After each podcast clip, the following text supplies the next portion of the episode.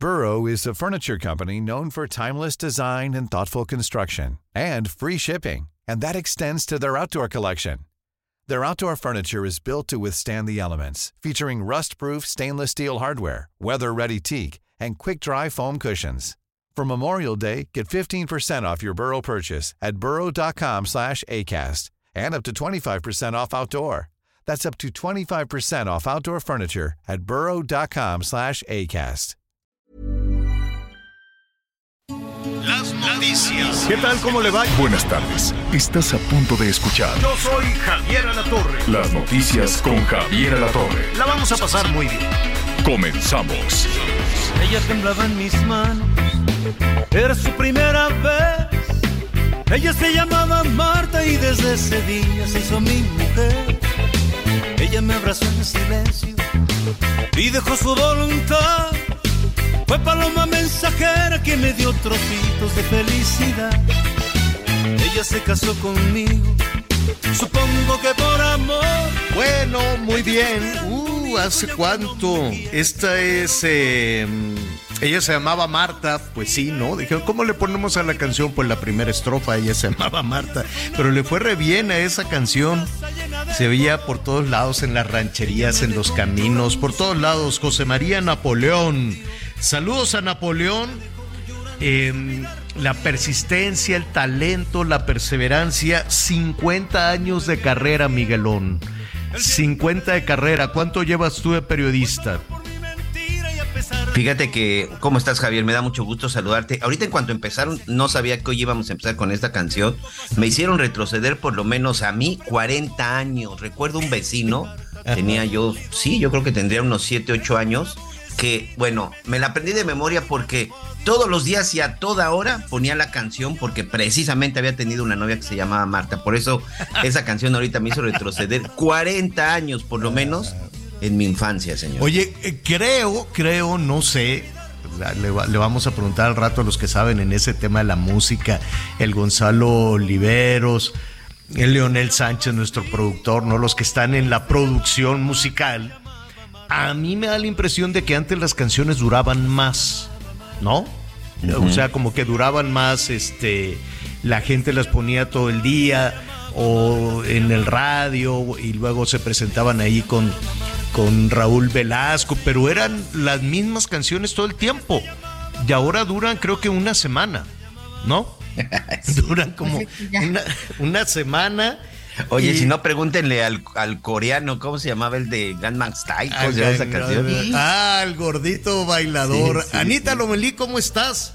Bien, Javier, también pensando en esto que dices, que las cosas se han hecho un poco efímeras, ¿no? Ujú, pero, hay lo carreras bueno, sólidas. lo bueno, lo bueno llegó para quedarse. Eso sí te puedo decir. sí, sin duda. Lo bueno dura. ¿Cuánto llevas tú de carrera, Anita? Bueno, creo que hiciste la primera comunión y luego ya empezaste a trabajar, ¿no? Pues me daría mucho gusto decirte que nací y empecé a trabajar, pero no, empecé a trabajar a los 18 años y ya tengo 39 años de carrera. Ah, muy bien. Pues es Napoleón Unas 50 y, y va a hacer un tour. Está bien. Yo la verdad con- creo con que le va a ir muy bien. Sí, Sí. le va a ir muy bien, nada más que luego en los escenarios quieren andar para acá, para allá. Saludos a la Alejandra Guzmán que se dio un resbalón. Bueno, pero Napoleón no va a usar zapatones ni cosas por el estilo. No, no, no. Además, además es este, es esta gira. Yo ya me estoy apuntando. Espero que venga por acá, por Cancún o por alguna zona del sureste, Javier. Yo sí soy fan de Napoleón. Tengo que confesar que yo sí soy fan de Napoleón. Y sabes qué me llama mucho la atención que hoy las nuevas generaciones, sobre todo ya saben, ¿no? Siempre mi parteaguas o mi ejemplo, pues son mis hijas, una de 23 y otra de 18, están escuchando las músicas de antes, están escuchando todas esas melodía- melodías. Ahora que fue mi cumpleaños, hicimos una pequeña reunión y de repente mi hija me sorprendió que junto con un amigo se pusieron a cantar, porque tuvimos noche de karaoke y todo esto, se pusieron a cantar la de Maracas, la de Alberto Vázquez y de... ¿Cuál es la de Maracas? y Joan Sebastián, o No sea, te de, creo. Sí, sí, sí. Entonces yo me quedé así sorprendido que dije, ¿en serio? Ya me dicen, sí, en todas las fiestas la ponen y también de la canción de, y también unas canciones por ahí de Napoleón. Ella se llamaba Marta y también la otra canción que es una de las más, este, bueno, que a mí me gusta, la de Eres. Me quedé Ay, completamente. Ah, bueno, Daniela Romo lo están escuchando los chavos el día de hoy. Explíquenme esa parte. Eh, invitamos a la Daniela, pero eh, no, no, no tenemos todavía una fecha para platicar con ella porque también se va a ir de tour. Así es que, así es que felicidades a Napoleón. Saludos a Monterrey, por allá se va a presentar el día 28, después va a Guadalajara. Saludos a Guadalajara, nuestros amigos que todos los días nos sintonizan. Y en la Ciudad de México, Ciudad de México, pues ya, ya no hay boletos. Ya Ay, qué no me da hay mucho gusto. boletos. Qué ¿Sabes bien. qué? A mí me encanta esto de que, eh, fíjate, y no solo en la Ciudad de México, la verdad es que en México este, el sol sale para todos. Sí, qué bueno. Ya no hay sí. boletos. Va a tener dos auditorios con boleto pagado, sin acarreados. Ay, qué bárbaro. Sin acarreados, ¿no? Pues sí, no es tan fácil llenar el auditorio. Para los políticos, pues sí es bien fácil, porque pues, les llevan los camiones y los contingentes, y, ¿no? El contingente de Campeche, el contingente de, de Veracruz, y pues así sí, pues qué padre se llena. Ahora es autoengañarse también un poquito, ¿no? Digo, pero pues, así es el talante de los políticos. Piensan así, ah, cómo me, cómo me quiere todo el mundo, ¿no? Y empezar a, a besar gente y cosas por el estilo. Pues porque así es, es así en la campaña. Se pierde un poquito la dimensión con el aplausómetro. Se pierde un poquito la dimensión y ya sientes que aunque es acarreo, que de todas formas te quieren. Yo, la, la verdad, reflexionando sobre, sobre ese tema y ahora que ya estamos brincando a la, a la cuestión política, a la cuestión electoral, la verdad es que el fin de semana dije, no, pues yo tengo que votar, ¿no? En algún, en algún punto, porque pues ya tenemos encima eh, la elección del 23, que quiero ir a votar ahí en, en el Estado de México, y la del 24, que es la, la elección para la presidencia de la República. Y entonces, este, pensando ahí en el, en el 24, dije, ¿qué voy a hacer? Porque pues, no tengo nada que me motive para votar, para votar ni por la oposición, ni por Morena, mucho menos por el PRI, mucho menos por el PRI que tanto daño le ha hecho a este país. Y el verde, ¿qué quieren que le diga el verde? Entonces, pues dije, qué, qué, qué tristeza tener mi voto en la mano y no, y no dárselo a nadie, a nadie, porque pues nadie me, a mí, a mí, cada quien habla como le va en el baile o cómo se dice, en la feria. En la feria. Ah, no, No, más de cómo nos va en el como- baile, también de cómo esperamos y deseamos que nos vaya. Oigan, ahorita que están, oiga, ahorita que están con el tema del baile, lo tengo, perdón, pero lo tengo que decir, perdón por la interrupción, pero Sí. vaya situación lo del día de ayer en el ayuntamiento de Culiacán, en Sinaloa, cuando se llevó a cabo un festival para celebrar el aniversario 491 y de pronto, de fondo en el escenario, ¿saben de quién pusieron la foto para hacerle un homenaje? Pero era una canción para el Chapo. No, Es no era solo la foto. Y la gente la la, bailó y la cantó eh, allí en Culiacán, ¿no?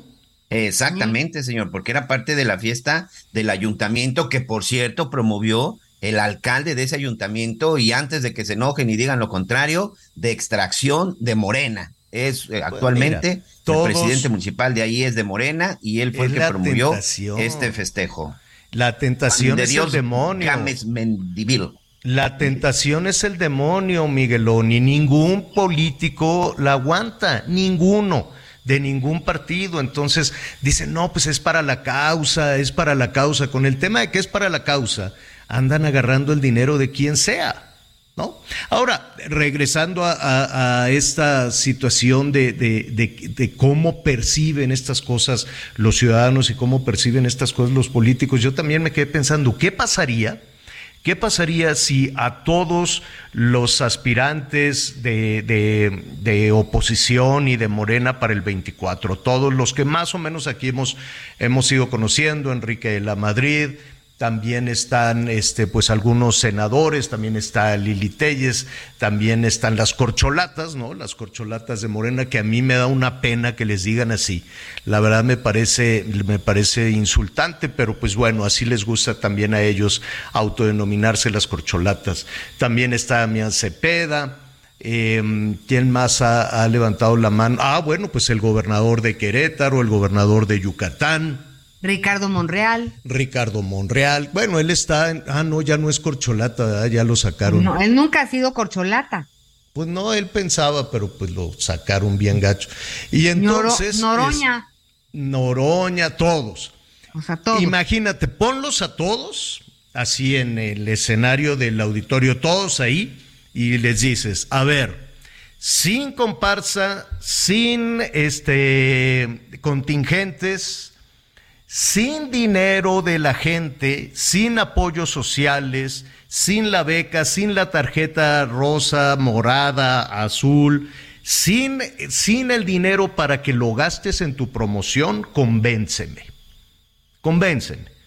Sin que, que me regales dinero, porque pues es, yo, uno se queda imaginando, ¿no? En una familia pues hay cuatro abuelos, ¿no? Dos abuelas, dos abuelos. ¿Y qué pasaría si hay un abuelo que anda agarrando el dinero de la cajita del negocio familiar, que no es de él, pero va y lo agarra y lo empieza a regalar a los nietos? Pues es el abuelo más popular, ¿no? Y los otros tres abuelos se quedan así, oye, pues es que yo no tengo las llaves de la cajita de la tienda abarrote que es de toda la familia, pero como nada más la maneja uno de los abuelos y ese abuelo es el que cada domingo anda repartiendo el dinero, a ver, fórmense todos porque les voy a dar quién sería el más popular. No necesitaría ningún argumento para que lo quisieran. Y él diría, ay, soy el abuelo más lindo porque le regalo dinero a toda mi fila de nietos. A mí me encantaría, así, sin apoyos, sin becas, sin acarreados, sin los programas sociales, párese todos enfrente y convénzanme de que ustedes pueden llevar las riendas de este país.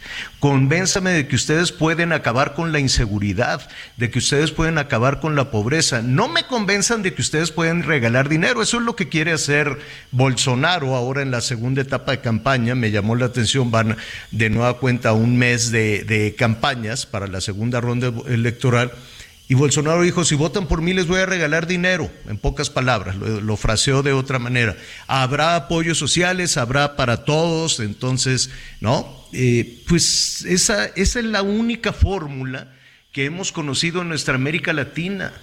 Desafortunadamente, ahora que la gente requiere ese dinero, pues sí, si lo necesita, si lo requiere pero a mí me gustaría que la gente se sintiera orgullosa de llegar a su casa y decir, mira, yo soy la jefa, yo soy el jefe de la familia y yo no necesito vejigas para nadar. Yo me encargo de los míos, de que salgan adelante y de hacer el patrimonio. Eso sería diferente a aquí regresé con todas esta, estas becas, con todas estas cosas que, nos, que no es regalo, ¿eh? Eso cuesta, porque no es dinero de una persona ni de un político, es dinero de la gente. Pero, en fin, es lo que hay. Era, mira, nada más nos fuimos de, del auditorio de Napoleón. Fuimos de nada. Ay, pues es Ay. que se siente muy feo, Anita. Ya, La ya verdad, sé. Yo todo Oye, el pero domingo no dije, no me han dado, no, no, yo. Y ya nada más para concluir, insisto, cada quien como le va en el, en el baile, pero ni el PAN, ni el PRI, ni Morena ha de alguna manera resuelto la, la expectativa, la mía. Yo sé que eh, Morena ahorita es el principal partido político, es muy fuerte, es muy sólido, es muy poderoso y este y que pues le ha funcionado, ¿no? Esta ruta de, de los apoyos sociales. Pero bueno, este, esperemos que con eso se tenga seguridad en las calles, que no nada más sea repartir que se te, imagínate qué bonito sería que la gente tuviera un trabajo eh, generoso, un trabajo que le pagaran bien, subirse al transporte público limpio, decente, que no te roben, poder salir a divertirte, poder salir a los parques, poder salir a lo que tú quieras y mandes, que las chamacas vayan al antro, en fin, ¿no?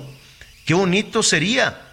Qué lástima que no tenemos nada, nada de eso, tenemos largas, largas filas para, los apoyos sociales. Bueno, a ver. Oye, a ver, na nada, nada más, perdón, ahorita con toda esta reflexión que estás haciendo, o sea, significa que toda esta discusión que se lleva en la perdón por la expresión, toda esta discusión en la Cámara de Diputados y el Senado con el tema de la Guardia Na Nacional y militarización, es una discusión inútil. ¿Eso no termina el problema de la seguridad en este país?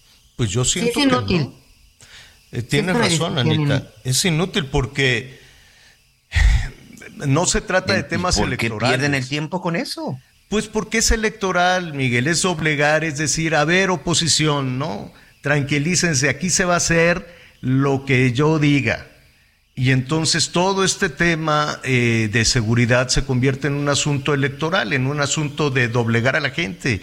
Y si no, y si sigues en ese plan, te echo a Pegasus y te hago una investigación y te pongo ahí tu expediente. Aunque dicen que, que lo de Pegasus que no, que, que no es verdad. Pero ojalá todas esas discusiones, mira, si efectivamente eh, eh, ahorita lo que se está discutiendo es para el 28 y estamos en el qué año? En el 22.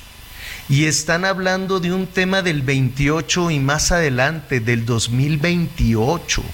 Y todo el desgaste, toda la discusión, toda la tribuna, todo el Poder Legislativo está hablando del 2028. ¿Por qué nadie habla de octubre del 22? ¿Por qué nadie habla de septiembre del 22, que fue de nueva cuenta uno de los meses macabros, terribles en inseguridad? Si con esa discusión de los legisladores me van a garantizar que hoy voy a poder salir a la calle con tranquilidad, pues que se quede el ejército para siempre. Y ya borren de un plomazo al medio millón de policías y a la Guardia Nacional y borren a todos y puro soldado. Si con eso le van a dar, eh, garantizar la seguridad de las personas. Porque yo no veo la otra parte. Dicen, es que el ejército es el que tiene que estar en la calle. Ándele pues. ¿Y qué ha pasado en estos cuatro años que está el ejército en las calles? ¿No? O sea, Pues la ¿por, qué vamos, ¿por qué vamos a repetir la misma fórmula? Oye, y no te cuento que ayer me para un, un poli. De repente yo estaba Uy, diciendo, oye, ¿por qué miedo. están parando a tantos? Y me acordaba de lo que tú dices de que es quincena y yo decía, ¿de verdad? A ver, pero éramos, era como ocho coches, chicos, medianos, grandes, lo que te guste. Y me toca a mí, ¿no? En lo que yo estaba pensando si traía todos mis papelitos en orden, que por fortuna sí. ¿Pero por qué te pararon? Ah, ser quincena. porque en esa calle, fíjate que dicen que circulan muchas camionetas de todos tipos y tamaños y que cuando las paran para inspección, pues algunos van armados, ¿no? Y otros traen grandes cantidades de dinero. Y le digo, oiga, pero ¿cómo le hacen? O sea, ¿lo, lo hacen al azar? O, o- o- y le dije, yo ni vengo armada ni tengo más que 200 pesos, pero no pueden estar parando. ¿También la- eres la de la de 200 pesos en la cartera? Sí, Miguel, no, pero sabes que me dio terror por mis hijos. O sea, ¿por qué nos paran y nos dicen, oiga, usted está armada y trae cantidades y trae dinero en efectivo? No. Ah, a mí me dejaron ir porque supongo que no falta el que dice, ay, yo la conozco, ¿no? Pero por más que les quise decir, oigan, explíqueme una razón, porque si usted para a mis hijos, yo les voy a decir que no se paren. ¿En dónde fue eso, Anita? Sí, Subiendo reforma, subiendo reforma, pero ¿Y casi. por qué no lo la- hacen? ¿Por qué no lo hacen donde están los delincuentes? ¿Por qué lo hacen en una zona de más o menos poder adquisitivo y paran señoras? ¿No? No, no, no. Digo, eso que además ya lo había, hasta donde tengo entendido, vamos a preguntarle a, a García Harfush, porque a mí me tocaba aquí en el sur casi todos los días a la misma hora, casi todos los días a la misma hora. Ya hasta me saludaban, ay, señor La Torre, pero le dije, a ver, otra vez, no, pásele, pásele. Le dije, oye, ¿qué buscan? No, pues que armas. ¿Y por qué no van a donde están las armas? No, ¿por qué no van a, a donde están los malos? ¿Por qué no van a ir al cártel de Tepito? ¿Por qué no van a donde están las armas? Y así ya, no, porque además, ¿te acuerdas que te decía a, a mediodía se paraban allá al frente del venadito que sirven unas carnitas tan buenas?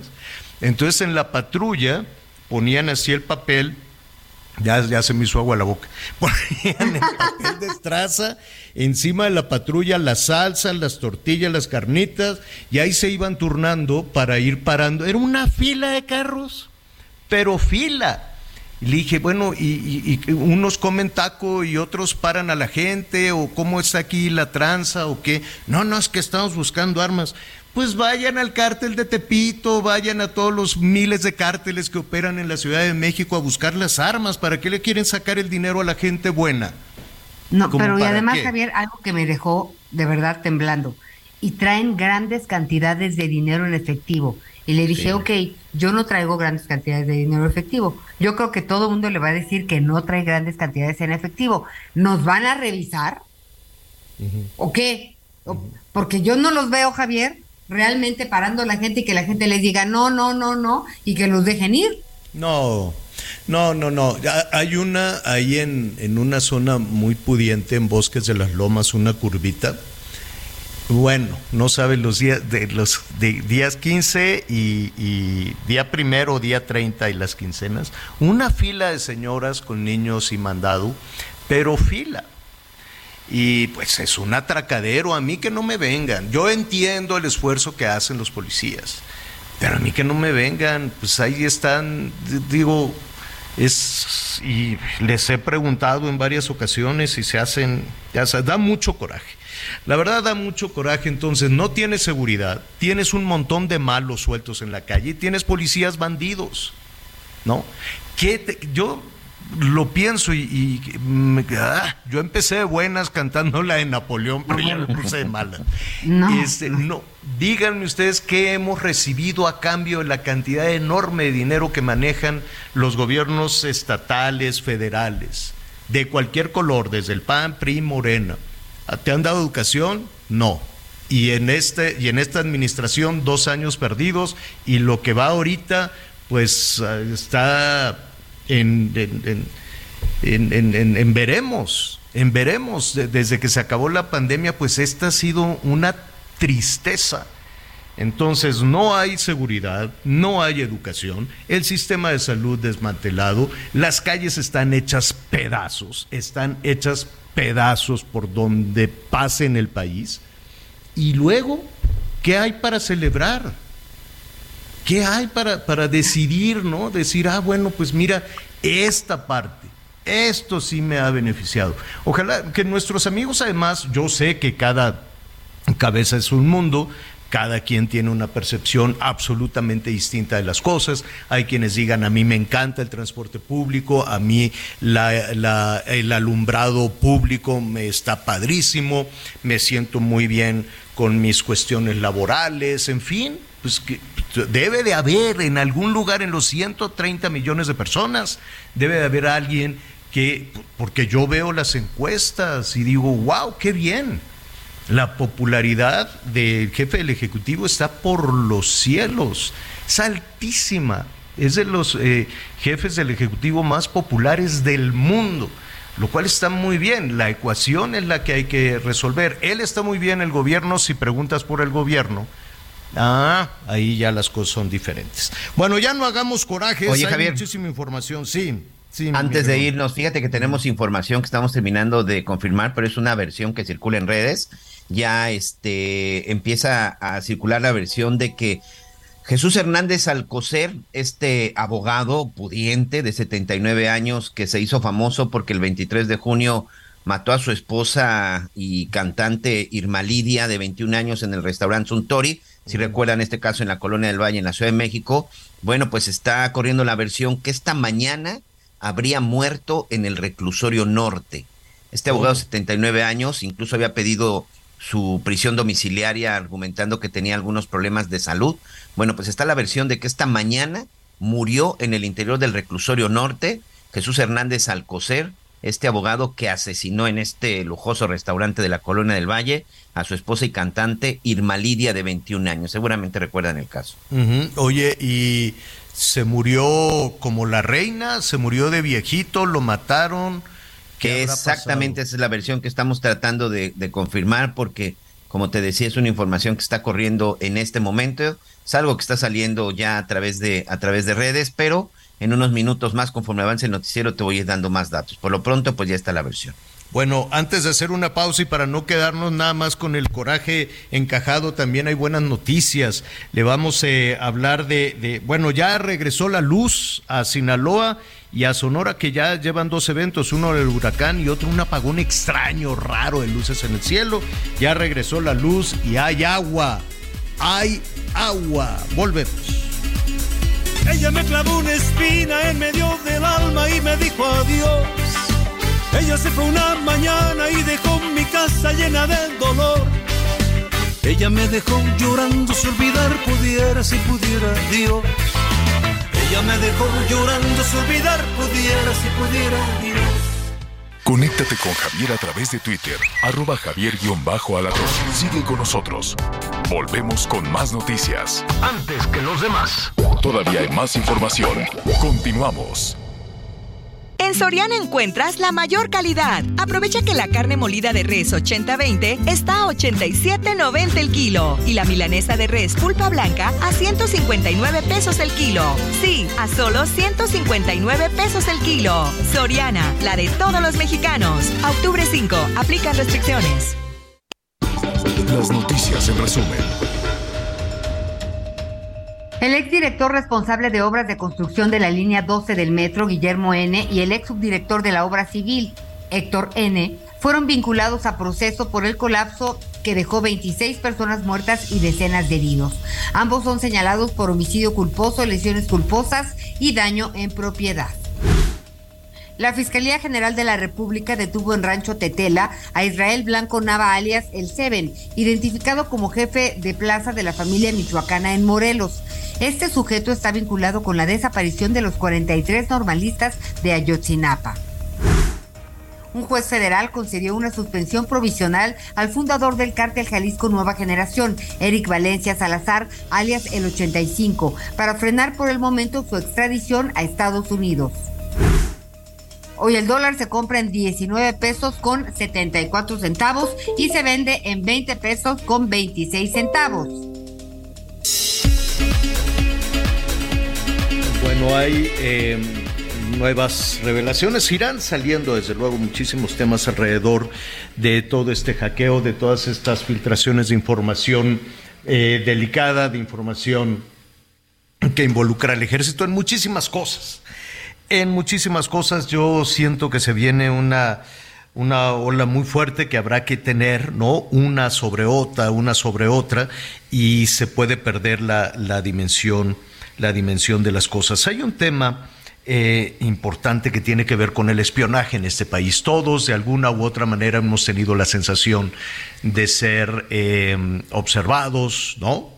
De ser eh, espiados, de ser escuchados y de ser eh, vulnerados también en nuestra privacidad y que toda esa información se podría utilizar eh, de muchísimas formas. Evidentemente se podría utilizar como una medida de, de, presión, de chantaje, de intimidación, de intimidación incluso, ¿no? En cuántas ocasiones no hemos escuchado eh, yo recuerdo en las discusiones eh, eh, en la Cámara de Diputados, ¿no? Entre legisladores, de cuando se cuando se caldeaban los ánimos, pues algunas legisladoras amenazaban a otras, ¿no? En este caso a, a Xochitl eh, Galvez, que le decían, y te vamos a abrir un expediente porque te tenemos la información. Y ya se decía con muchísima naturalidad, se normalizaba el tema de los expedientes para una suerte de presión o para una suerte de chantaje y se normalizaba también el hecho de te tenemos investigado.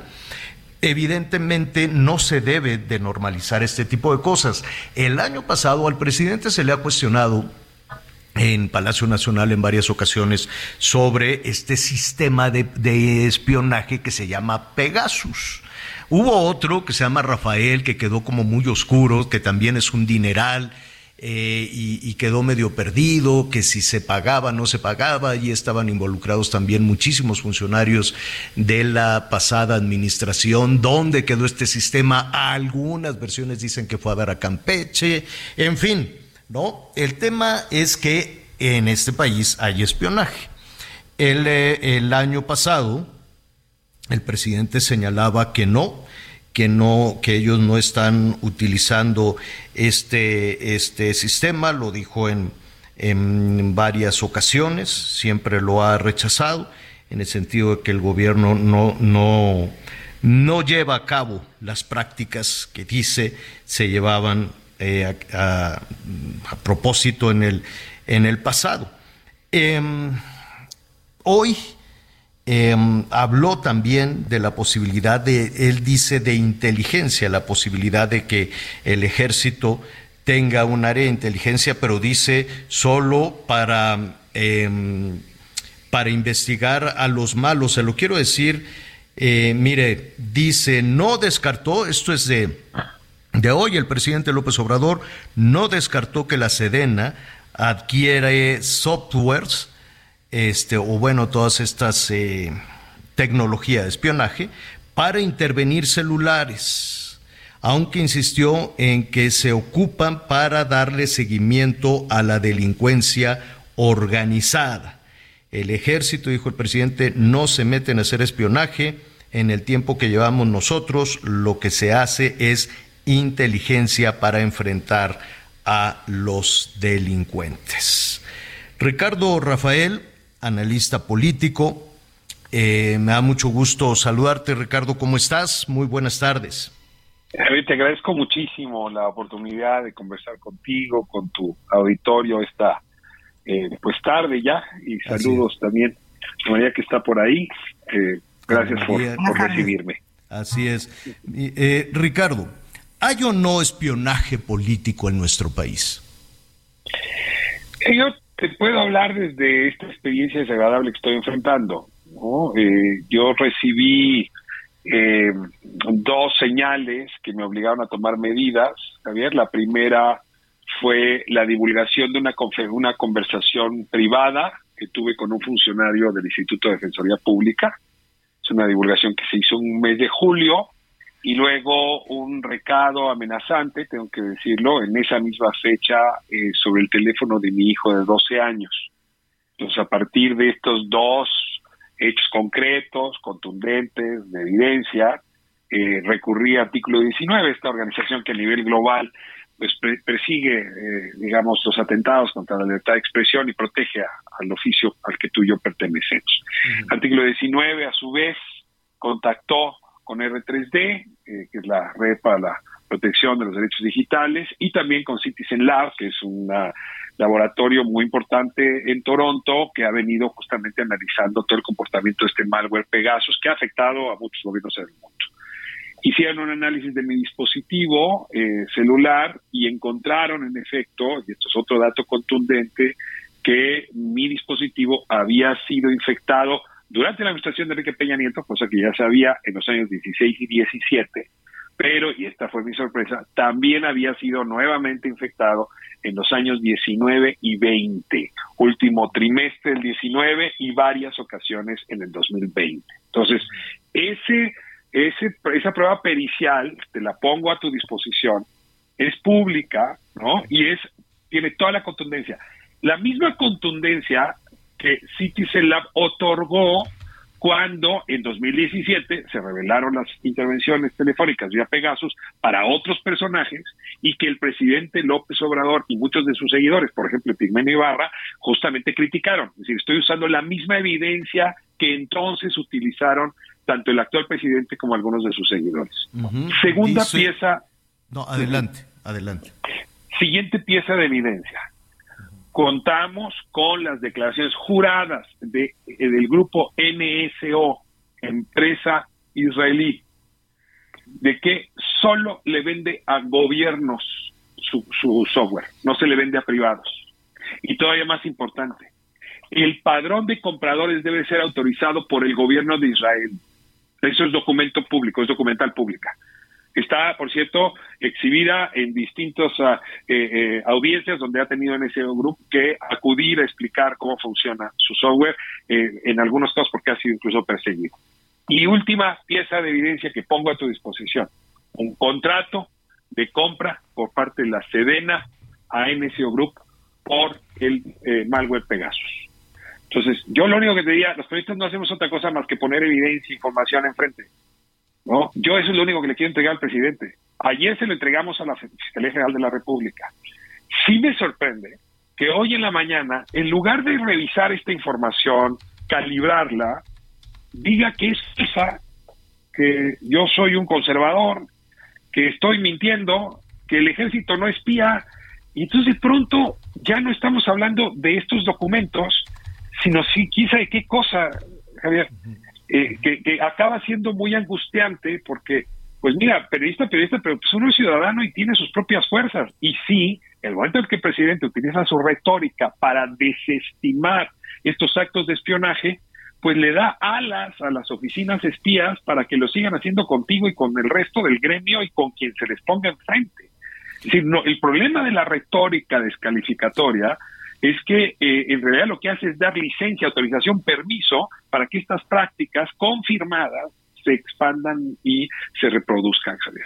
Mm, eh, cuando dices que entregaste a la fiscalía, eh, es esto qué significa y te lo pregunto tal vez de una manera de una manera que suena cándida porque escuchamos en, en Palacio Nacional que se decía bueno pues los que tengan pruebas los que quieran denunciar que acudan a la fiscalía y presenten la denuncia ¿Entregar estas pruebas es lo mismo que presentar una denuncia, Ricardo?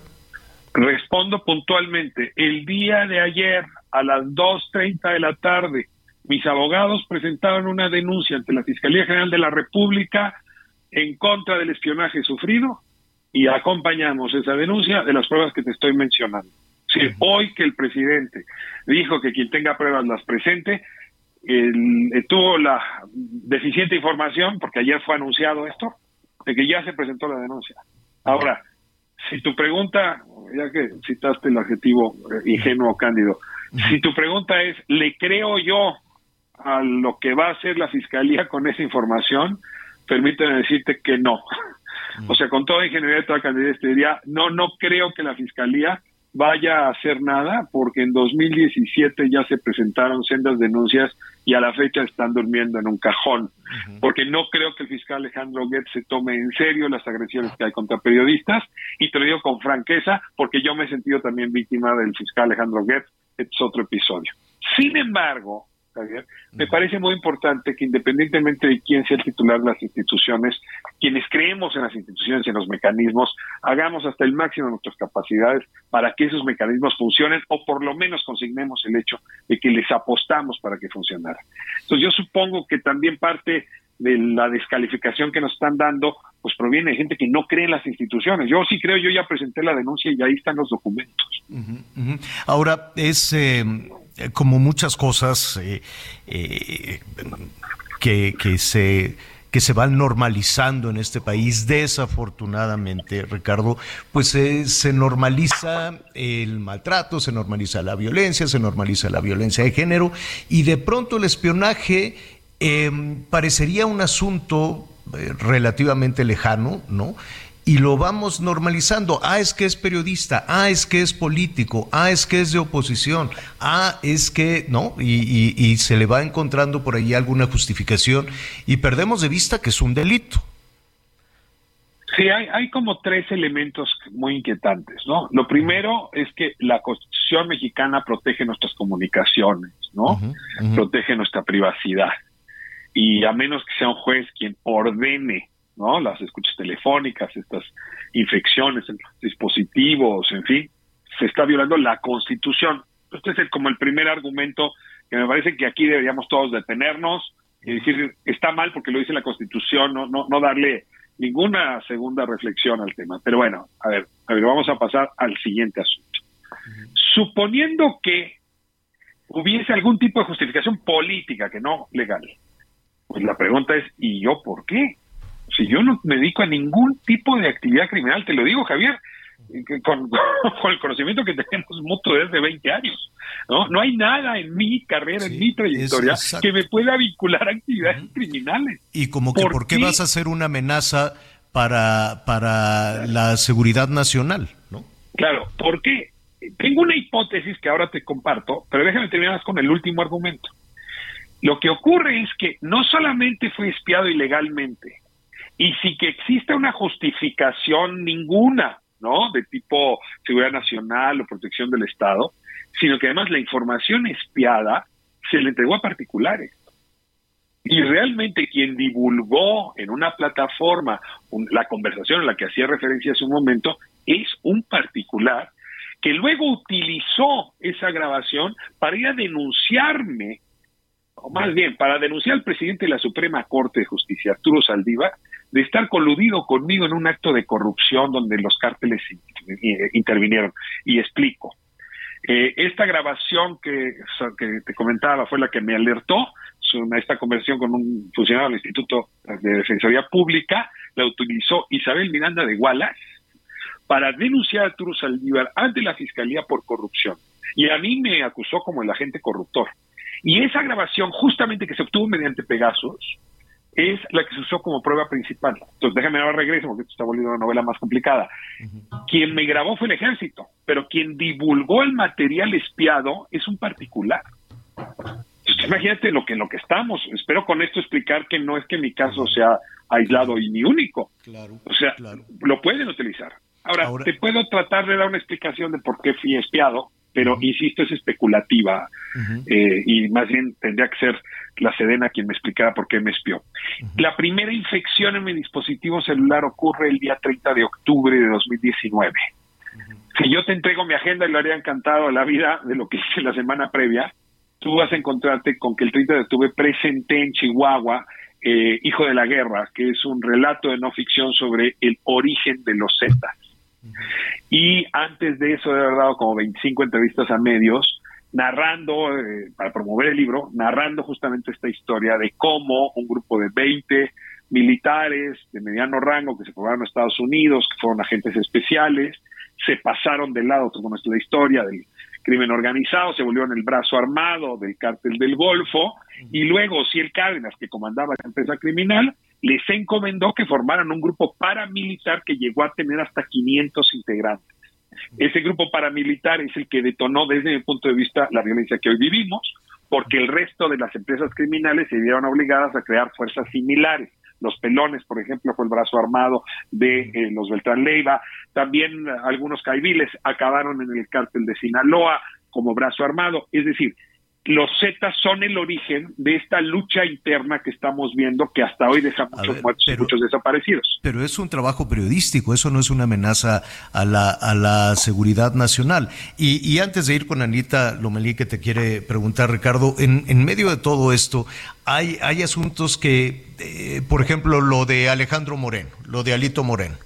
¿no? Eh, cada martes un audio y oye, no, pero ¿qué es espionaje? Pero y no sucedía nada y se utilizó pues para doblar, eh, ¿no? Como dicen por ahí, para doblar políticamente al, líder del PRI y subirlo a una estrategia de carácter político y de la noche a la mañana se acabaron las filtraciones. Hay de todo. Y aparte se nos olvida que eh, el gobierno de los Estados Unidos, el, el eh, si no me equivoco, fue el, el jefe del Comando Norte de Estados Unidos, dijo, México es un hervidero de espionaje, sobre todo de los rusos y se queda como este tema en, en, un, en un anecdotario. Es decir, eh, qué bueno que se presentan las denuncias, qué bueno que se está hablando este, de este tipo de situaciones.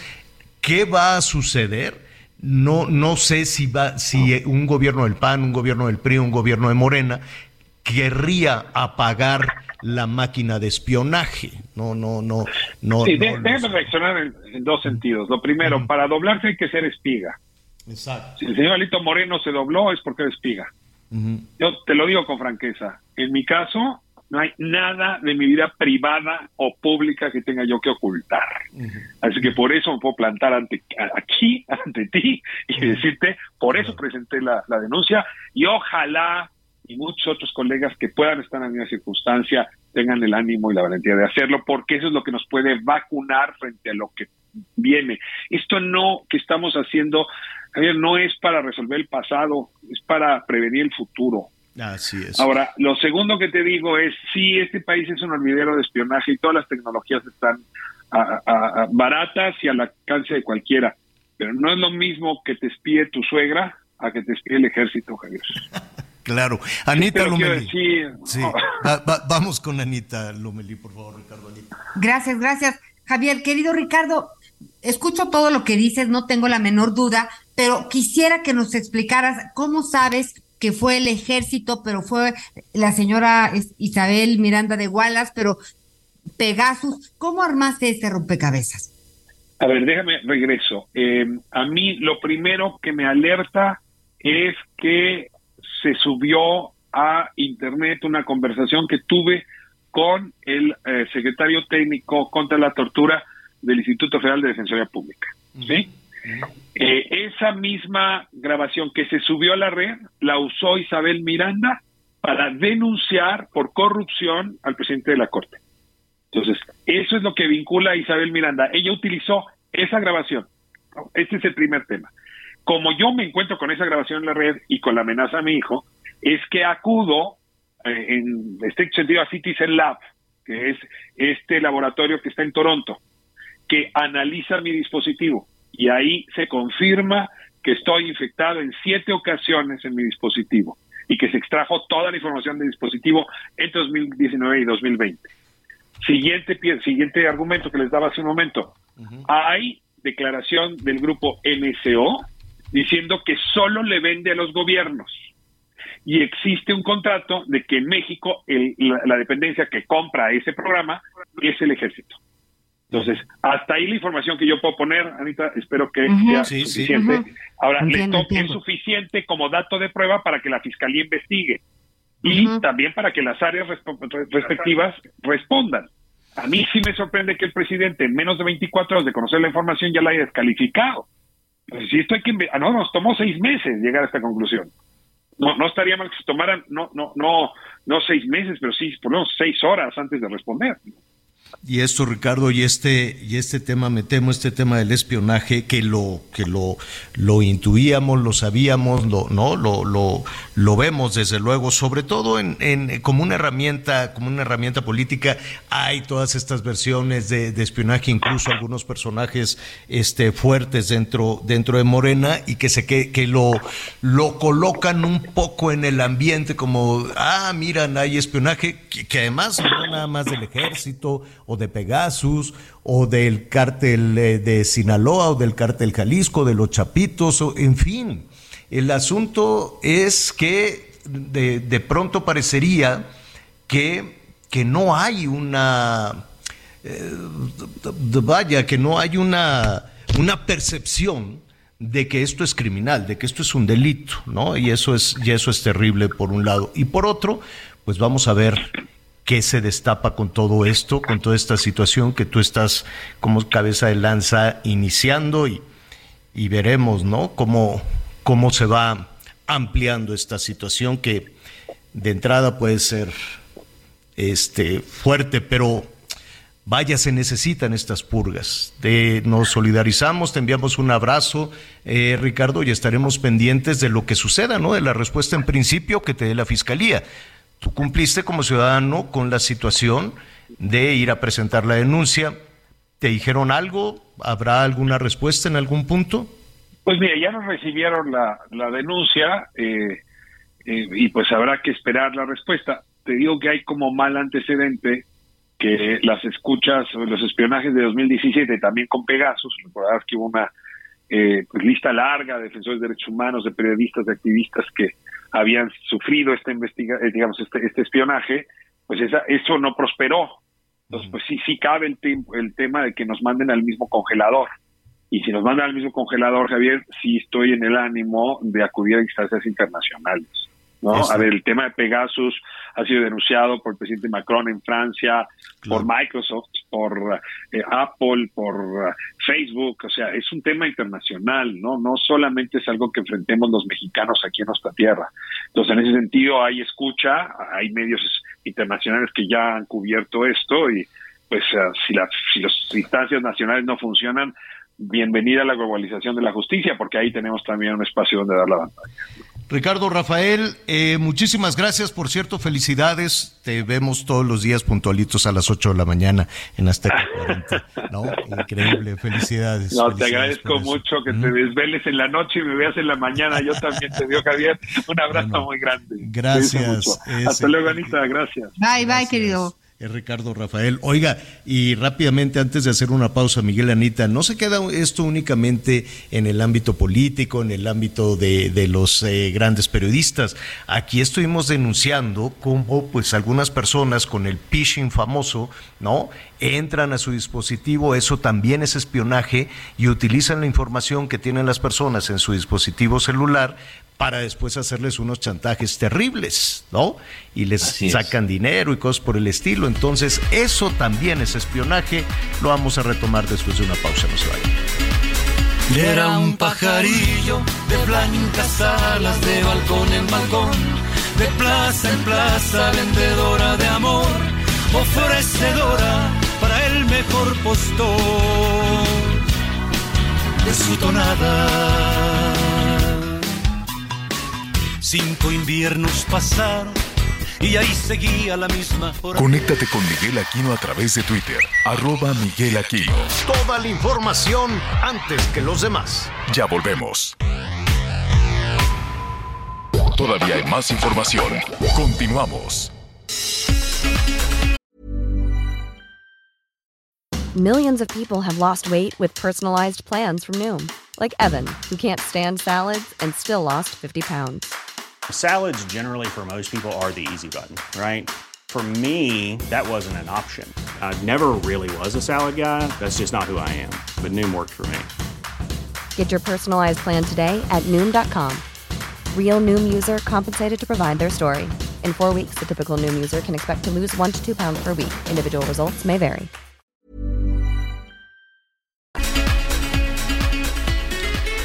Bueno, oiga, Eh, ¿Se acuerdan de este, de este fraude? Bueno, ya para concluir con el asunto y antes de ir a lo de FICREA, porque ya metieron a la cárcel este señor, eh, el... Eh, tenga mucho cuidado con este asunto del espionaje, no se queda únicamente en los periodistas, yo sé que para los gobiernos, todos los gobiernos que manejan la maquinita, sean del partido que sea, y cuando digo la maquinita es la maquinita del espionaje, ¿no? Pues es una gran tentación, todos quieren espiar y, hay, este, pues desde el espionaje que lleva a cabo el gobierno, el espionaje que lleva a cabo el ejército, el espionaje de las empresas, el espionaje empresarial, el espionaje que llevan a cabo, por ejemplo, las revistas de, del entretenimiento, ¿no? Que quieren, pues a los artistas los traen ahí cortitos. Está, em, eh, y lo más eh, grave también, pues es el espionaje en el que caen muchísimas personas que van dando información, ¿no? Entonces, eh, sobre todo a través de las redes sociales, y siempre hay alguien que está espiando, dicen como stalker, está estoqueando las redes sociales para obtener toda la información que, eh, que le permita pues hacerle algún mal a las personas, desde los niños hasta los adultos. Y uno no se va a dar cuenta, pero vas abriendo que eso se supone que es lo que le pasó también al ejército, fue abriendo todas las ventanas hasta que por ahí se metió un hacker, por ahí se metió un malo. Y eso también vamos haciendo en nuestra vida cotidiana. Te llega un mensaje, oye, que tu crédito, que tu tarjeta, que tu préstamo, y la gente dice, préstamo, sí, pum, ¿no? a ver, pero dame este número y dame este otro y este, te conviertes en, en rehén, ¿no? Metes a tu dispositivo digital a los malos y te conviertes en rehén y vienen los chantajes y viene todo este tipo de, de, cosas, ¿no? Ya dice, dice el gobierno federal que ellos utilizan este software, que utilizan esta situación, este, eh, este sistema de espionaje para combatir a los malos, pero pues no necesariamente ha sido lo único de acuerdo a las versiones o a las denuncias que se están presentando. Bueno, tenga mucho cuidado con los datos que ofrece, tenga mucho cuidado con las eh, eh, ventanas que deja abiertas. Bueno, en un ratito más le voy a decir de este tema de FICREA, auto de formal prisión al responsable, pero pues ahí lo importante es el dinero hubo mucha gente que le robaron una cantidad de dinero tremenda. Fueron más de seis mil personas en este sistema de, de créditos, de ahorro, ¿no, Miguelón? Sí, y fíjate que llama la atención que este auto de formar prisión o vinculación a proceso, también como se le conoce al propietario de FICREA, Rafael Olvera Mezcua, son por los delitos de operaciones con recursos de procedencia ilícita y delincuencia organizada, Javier. Es decir, son por delitos que cometió después de que ya tenía el dinero y de cómo lo metió al sistema bancario, pero inicialmente este, pues no queda claro esta estructura o sobre todo estos delitos que tendrían que ver en determinado momento por el fraude, por el robo de ese dinero, ¿no? Hay que esperar porque esto apenas va empezando. Más de 6 mil millones de pesos. Y la idea es saber en dónde están esos 6 mil millones de pesos de toda la gente que, que fue defraudada precisamente con créditos, con este préstamos, le decían te voy a prestar esta lana, pero tú dame tanto, en fin, era toda, todo un tema de fraude terrible, terrible. Oiga, en muchas ocasiones hemos escuchado, y aquí vamos a aprender un poquito de qué se trata con todo este tema de los amparos, ¿no? De pronto quien comete un delito dice, no, pues yo ya me amparé para que no me agarren por nada de los delitos que, de, de los que se me acusa. Entonces ahí están este, los, sobre todo los políticos, los gobernantes, ¿no? Ya cuando están terminando sus, sus periodos, que eh, hacen una, una suerte de amparo. ¿Y por qué te estás amparando? Pues por lo que sea, ¿no? ¿Cómo que por lo que sea? Se puede hacer eso, se puede tener esa suerte de blindaje para que si cometiste algún eh, eh, delito no seas por lo pronto por lo pronto detenido no, no sabemos hasta dónde hasta dónde hasta dónde llega toda esta situación de los amparos y desde luego las consecuencias que, todo esto tiene. Pero en muchas ocasiones hemos escuchado eh, de amparos contra el ejercicio de autoridad, ¿no? Hemos escuchado eh, los amparos de organizaciones ambientalistas que dicen, no, pues por aquí no queremos que pase el tren, pero y se resuelve un amparo, pero las obras no se detienen oye, pues eh, nos vamos a amparar por el sistema, este nuevo programa de educación pública, pero el asunto continúa, ¿no? De pronto, pues un juez decidió, un juez suspendió esta prueba piloto del nuevo modelo educativo, pero si vamos y revisamos, creo que es en 600 escuelas. En 960 escuelas. En 960 escuelas. Sí. Y si acudimos hoy, pues yo siento que la información que decidió el juez o no les llegó o les dicen ustedes síganle como van. Total, al ratito ahí el, jurídico o, algún eh, despacho de la Secretaría de Educación Pública dirá va a echar eso para abajo. Eh, es como un juego, ¿no? Es, es una suerte como de protesta decir me voy a amparar y es una suerte como de protesta que de alguna u otra manera cada vez que lo anunciamos sabemos que no llegará a, ningún a, buen puerto o o algún fin. ¿Por qué entonces estamos en esa dinámica? Javier Martín Reyes es investigador del Instituto de Investigaciones Jurídicas de la UNAM y le agradecemos que siempre nos ayude, nos apoye a navegar en estos temas que para los ciudadanos o son complejos o parecen simplemente un juego más de carácter político. Javier, ¿cómo estás? Muy buenas tardes. Hola, ¿qué tal, Javier? Pues con el gusto, como siempre, de, saludarlos a todos y todas. Oye, hacia... Eh, eh, primero, vamos a poner sobre la mesa la figura del amparo. ¿Qué es? Mira, el amparo yo te diría es el recurso que tenemos todas las personas en México para protegernos de actos de autoridad que afecten alguno de nuestros derechos humanos o de nuestros derechos fundamentales, ¿no?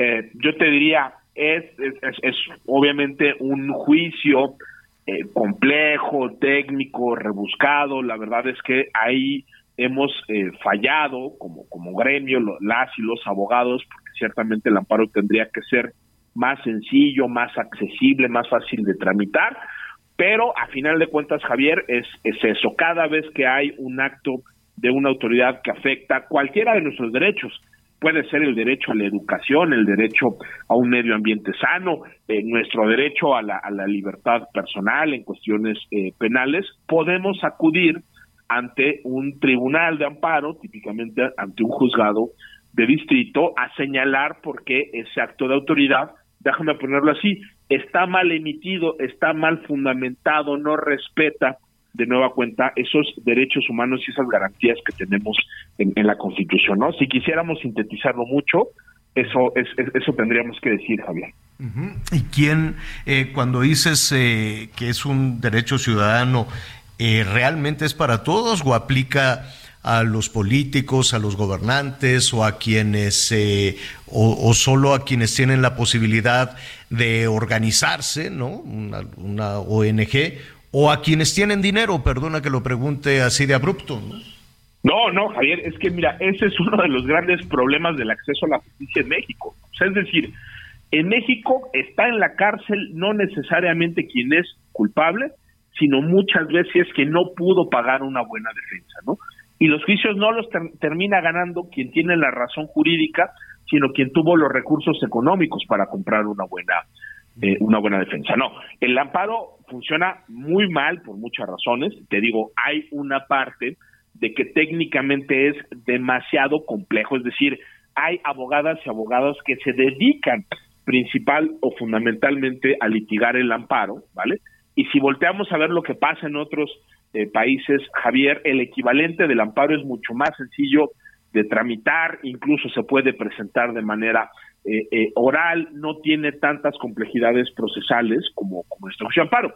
Y hay otra dimensión también, Javier, que es que pues en México tenemos una desigualdad brutal en términos de el acceso a defensores públicos, ¿no? Eh, quienes trabajan en las defensorías públicas, es decir, estas instituciones que no le cobran a las personas por defenderlos, la verdad es que son puestos que generalmente están mal pagados, tenemos un déficit de defensorías públicas, pues, en términos de número de personas que trabajan de ahí, ahí muy grave, y eso evidentemente genera desigualdades brutales, ¿no? El ciudadano de a pie no necesariamente tiene ni los recursos ni los contactos para pagar o conseguir un, un buen abogado y ciertamente quienes tienen más recursos, están más organizados y tienen más redes, pues sí lo pueden hacer. Entonces, la desigualdad es, es, brutal, Javier. No, y en esa y en esa desigualdad, imagínate enfrentarte a un nivel de autoridad y más si te vas a enfrentar a, alguna autoridad federal, ¿no? Pues que, eres que no debería ser así, que no deberías de ser pequeño como ciudadano, deberías de ser un gigante como ciudadano ante la autoridad, pero desafortunadamente no es así. Y en ese sentido, Javier, yo te te quisiera preguntar, ¿qué pasa si un nivel de autoridad pues se pitorrea del juez, dice, ah, sí, está bien, eso dijo el juez, pero ustedes síganle? ¿Qué, qué pasa? Mira, yo, yo, yo te diría, teóricamente, o por lo menos lo que dicen las, las normas y las leyes, es que incumplir una resolución de amparo, Javier, es un delito para las autoridades que no cumplan con esa resolución, que puede terminar con la destitución del cargo y con la puesta a disposición de un juez, es decir, para que se le vincule a proceso precisamente por haber cometido ese delito de ¿Y alguna vez, alguna vez ha sucedido? Mira, sí ha sucedido, pero de nueva cuenta ahí se combinan muchos factores para hacer que esto sea muy poco efectivo.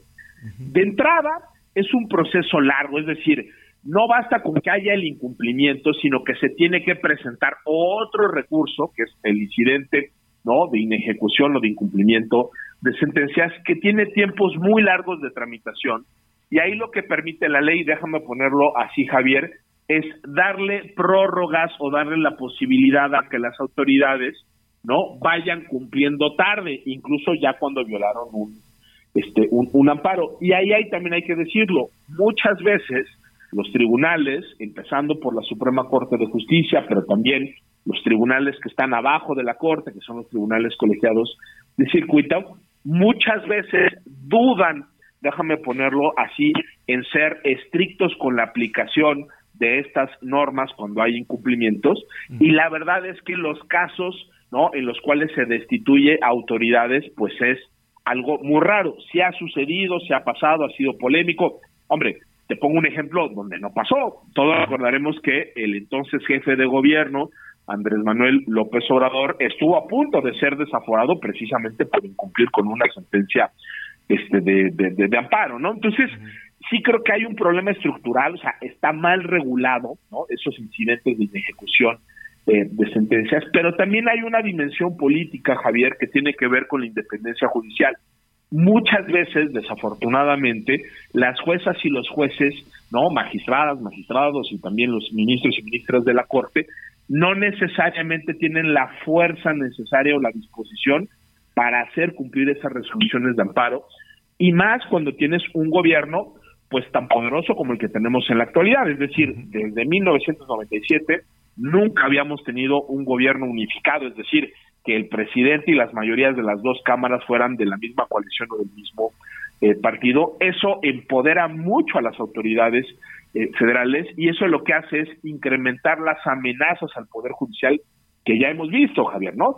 Las amenazas de señalarlos en la plaza pública, de iniciarles procesos penales, administrativos, de hacer reformas para afectar a la independencia eh, judicial. Entonces yo diría, esa complejidad técnica se combina con esas presiones políticas y desgraciadamente quien termina perdiendo, Javier, pues es la ciudadanía, porque hay personas, imagínate, que acuden al amparo, consiguieron los recursos, ganaron el juicio después de muchísimo tiempo, ¿no? Y a pesar de todo eso, las autoridades no cumplen y ahí las autoridades superiores de la judicatura pues patean el bote y no aplican con rigor esto que tendría que ser algo más frecuente y más intenso, Javier.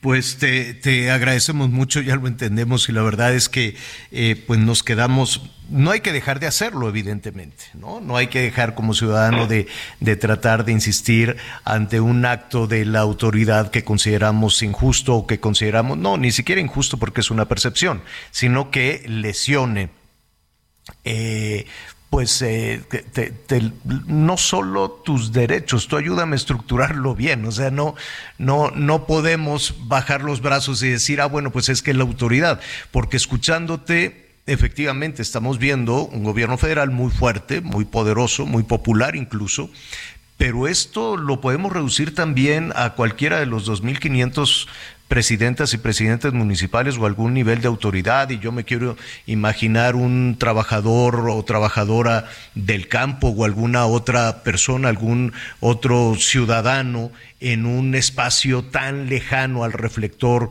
de que tiene el gobierno federal y que pues no tiene eh, no tiene mayor salida ante los actos de, de, de autoridad injustos, ¿no?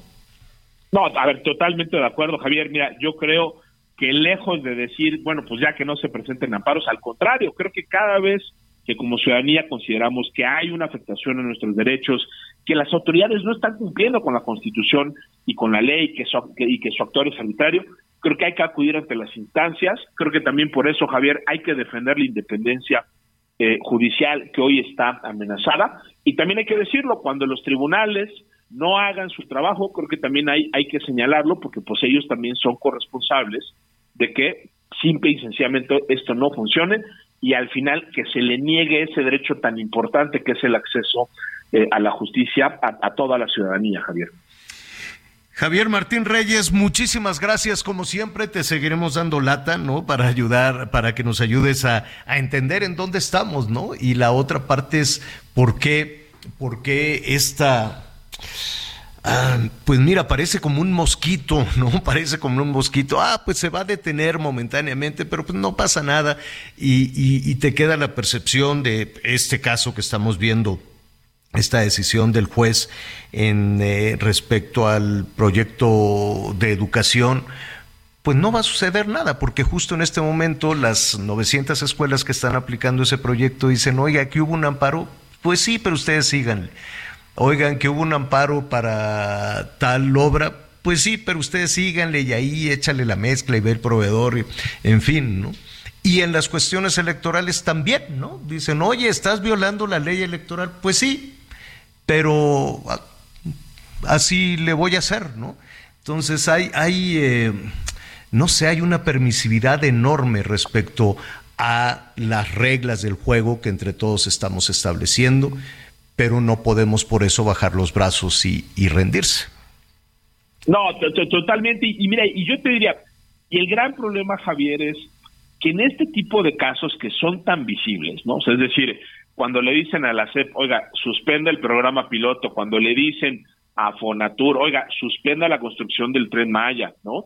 Eh, cuando el Tribunal Electoral le dice a los servidores públicos, oigan, ya dejen de utilizar recursos públicos, ya no hagan actos anticipados de campaña, ya no digan más propaganda este eh, eh, personalizada. Y las autoridades siguen construyendo el tren, aplicando el nuevo programa de estudios o violando la ley electoral, la señal que le mandan a la ciudadanía, Javier, es brutal, porque pues en un estado de, derecho todas y todos tenemos que cumplir con esas reglas del juego que todos nos hemos eh, eh, dado, por eso somos una eh, democracia, pero cuando las autoridades no cumplen, pues qué mensaje le estamos mandando a la, a la ciudadanía, o sea, ¿por qué la ciudadanía tendría que cumplir con las reglas del día a día si los más altos cargos en estos asuntos importantísimos no, no quieren cumplir. Entonces creo que por eso hay que seguir eh, insistiendo, Javier, no solo por la importancia de esos casos que son fundamentales, eso no está a discusión, sino porque también eso amenaza la convivencia que tenemos eh, día a día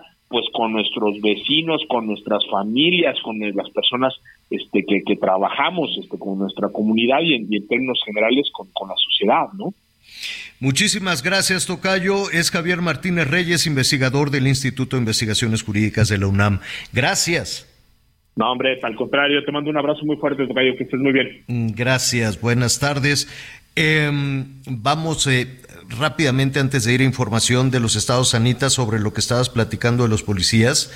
Eh, nos cuenta una persona, Débora, no voy a decir el, apellido dice, a mí me detuvieron por ahí y me mandaron, ahorita te voy a decir, dice, eh, como no tenía el dinero que me pedían los policías, me, le pidieron una transferencia y les hizo transferencia bancaria.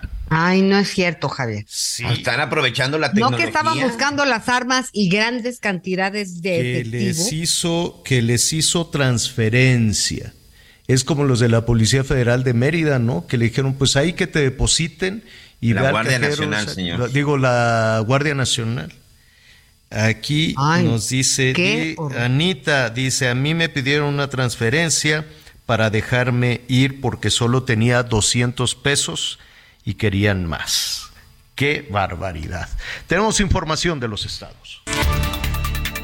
La empresaria transportista de Oaxaca, María del Carmen Gallegos Candiani, fue ejecutada por sujetos armados la tarde-noche de ayer lunes mientras se desplazaba en su vehículo sobre la carretera federal 190 a la altura del mercado zonal de la Agencia Municipal de Santa Rosa en la capital del estado. Los hechos se reportaron alrededor de las 19.30 horas a través de las diversas corporaciones policíacas, quienes se trasladaron hasta ese punto para realizar las acciones correspondientes. Los reportes indican que la camioneta que era conducida por la víctima recibió al menos siete disparos de arma de fuego. En el vehículo viajaban otras tres personas que resultaron lesionadas. Los informes indican que la mujer de 58 años de edad fue atacada por sujetos armados que se transportaban en una motocicleta. Es el reporte desde Oaxaca.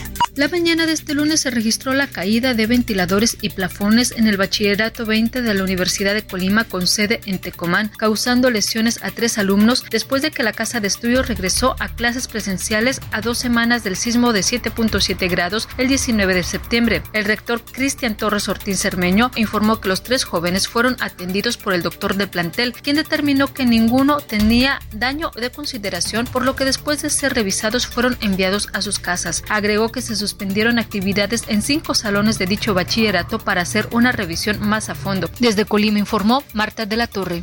Policías de Veracruz son responsables de la muerte de dos jóvenes detenidos que se encontraban al interior del cuartel Heriberto Jara Corona, mejor conocido como San José, en la ciudad de Jalapa, la capital del estado. Así lo determinó la Comisión Estatal de Derechos Humanos mediante dos recomendaciones que fueron emitidas a la Secretaría de Seguridad Pública, dependencia estatal a cargo de Hugo Gutiérrez Maldonado. Se trata de Carlos Andrés Navarro Landa, de 33 años, y Gustavo Ortiz Hernández, de 36 años, quienes fallecieron cuando se encontraban a disposición de la Policía Estatal. El primero alias El Área, fue detenido el 2 de mayo de 2020 y el segundo el 24 de octubre de ese mismo año. La policía estatal había informado que Carlos Andrés y Gustavo murieron a causa de un infarto fulminante al interior de los separos. Sin embargo, la Comisión Estatal de Derechos Humanos determinó que existen contradicciones en las versiones policíacas y evidencia de que ambos fueron golpeados al interior del cuartel. Informó desde Veracruz Juan David Castilla.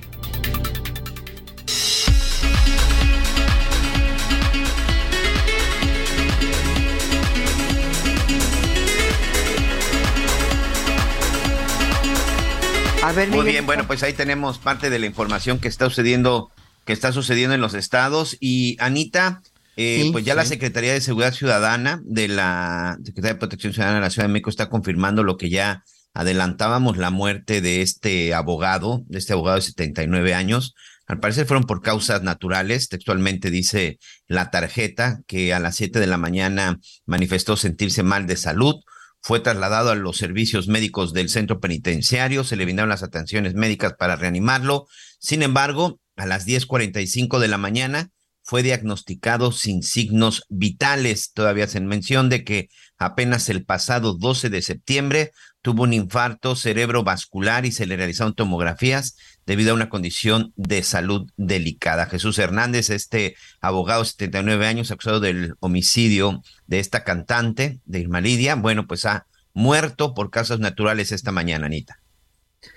Bueno, pues tenemos eh, más información. Fíjate también, Miguel, que hoy es el día, eh, pues el Día Nacional de no maltratar a las mascotas, a los animales. Pero también hablaremos de esto después de una pausa. Ya volvemos. Eso y más, y otras cosas que compartimos como un secreto. Para andar entregándonos sin temores lo que tenemos. Eso y más, dulce amor que llegaste a mí como un viento nuevo. Eso y más. Conéctate con Ana María a través de Twitter, arroba Anita Lomelí. Sigue con nosotros. Volvemos con más noticias. Antes que los demás. Todavía hay más información. Continuamos. Lo mejor de México está en Soriana. Aprovecha que el aguacate está a 29.80 el kilo. Sí, a solo 29.80 el kilo. Y la cebolla blanca a 35.80 el kilo. Sí, a solo 35.80 el kilo. Martes y miércoles del campo de Soriana. Solo 4 y 5 de octubre. Aplican restricciones. Las noticias en resumen.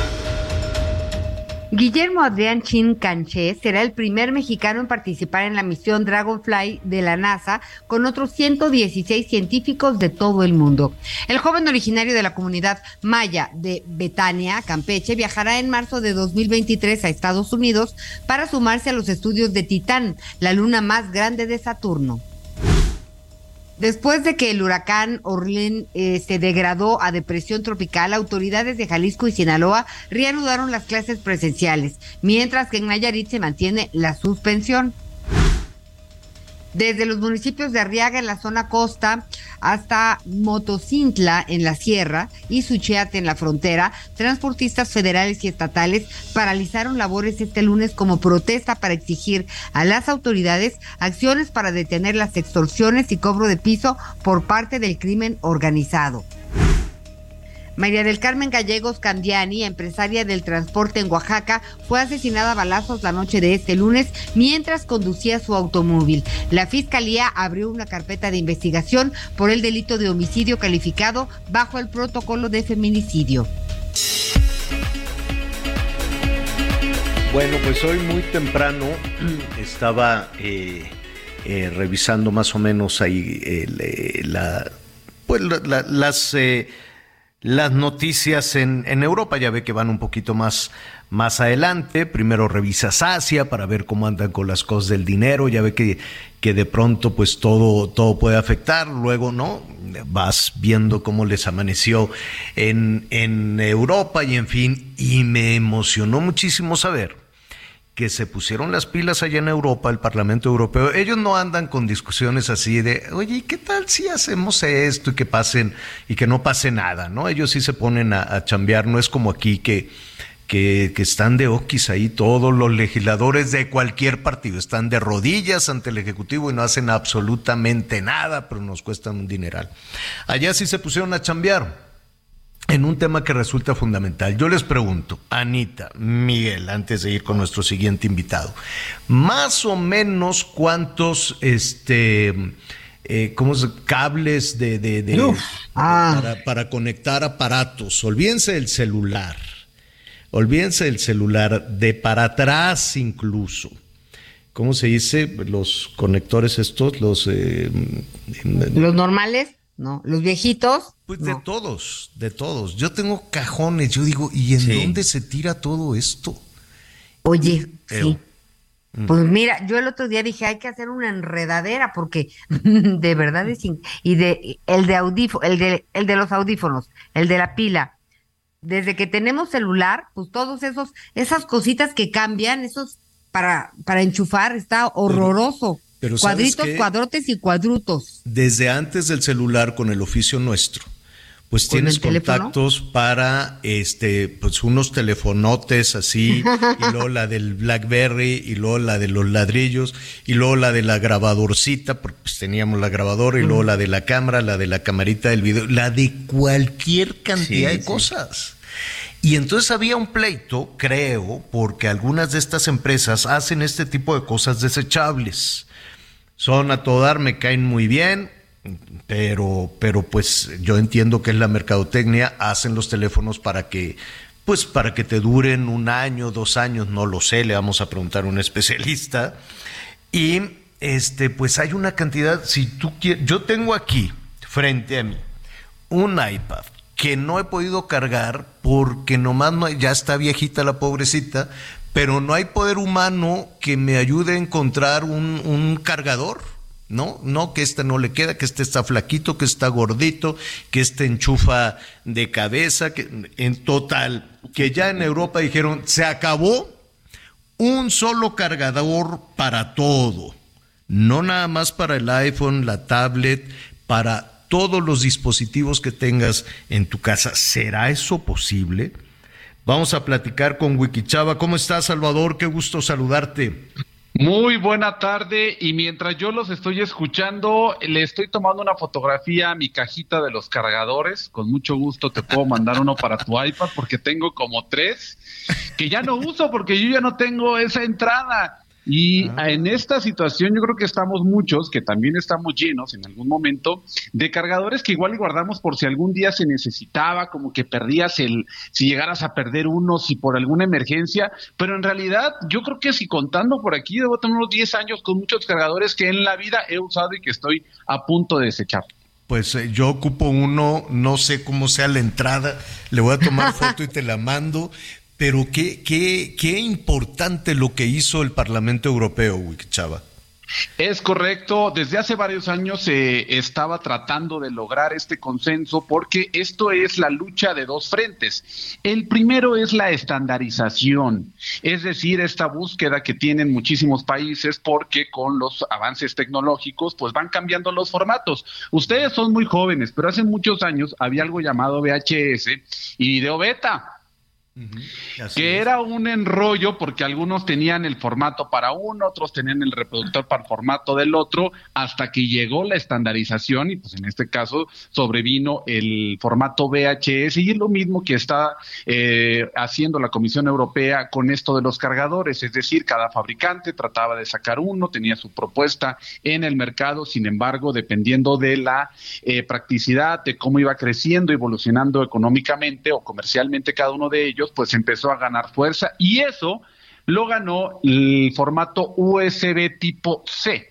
que ese es el que están marcando como el formato estándar para cargar, no nada más tu celular, quienes tienen un dron, quienes tienen una cámara, una tableta, una computadora, muchos muchos dispositivos adicionales. Quisiera saber si algunos otros también, este, refiriéndome a algo como aparatos tipo electrodomésticos, algunas otras cosas, estaría fantástico Ahora que las, lo conectas con un solo cable.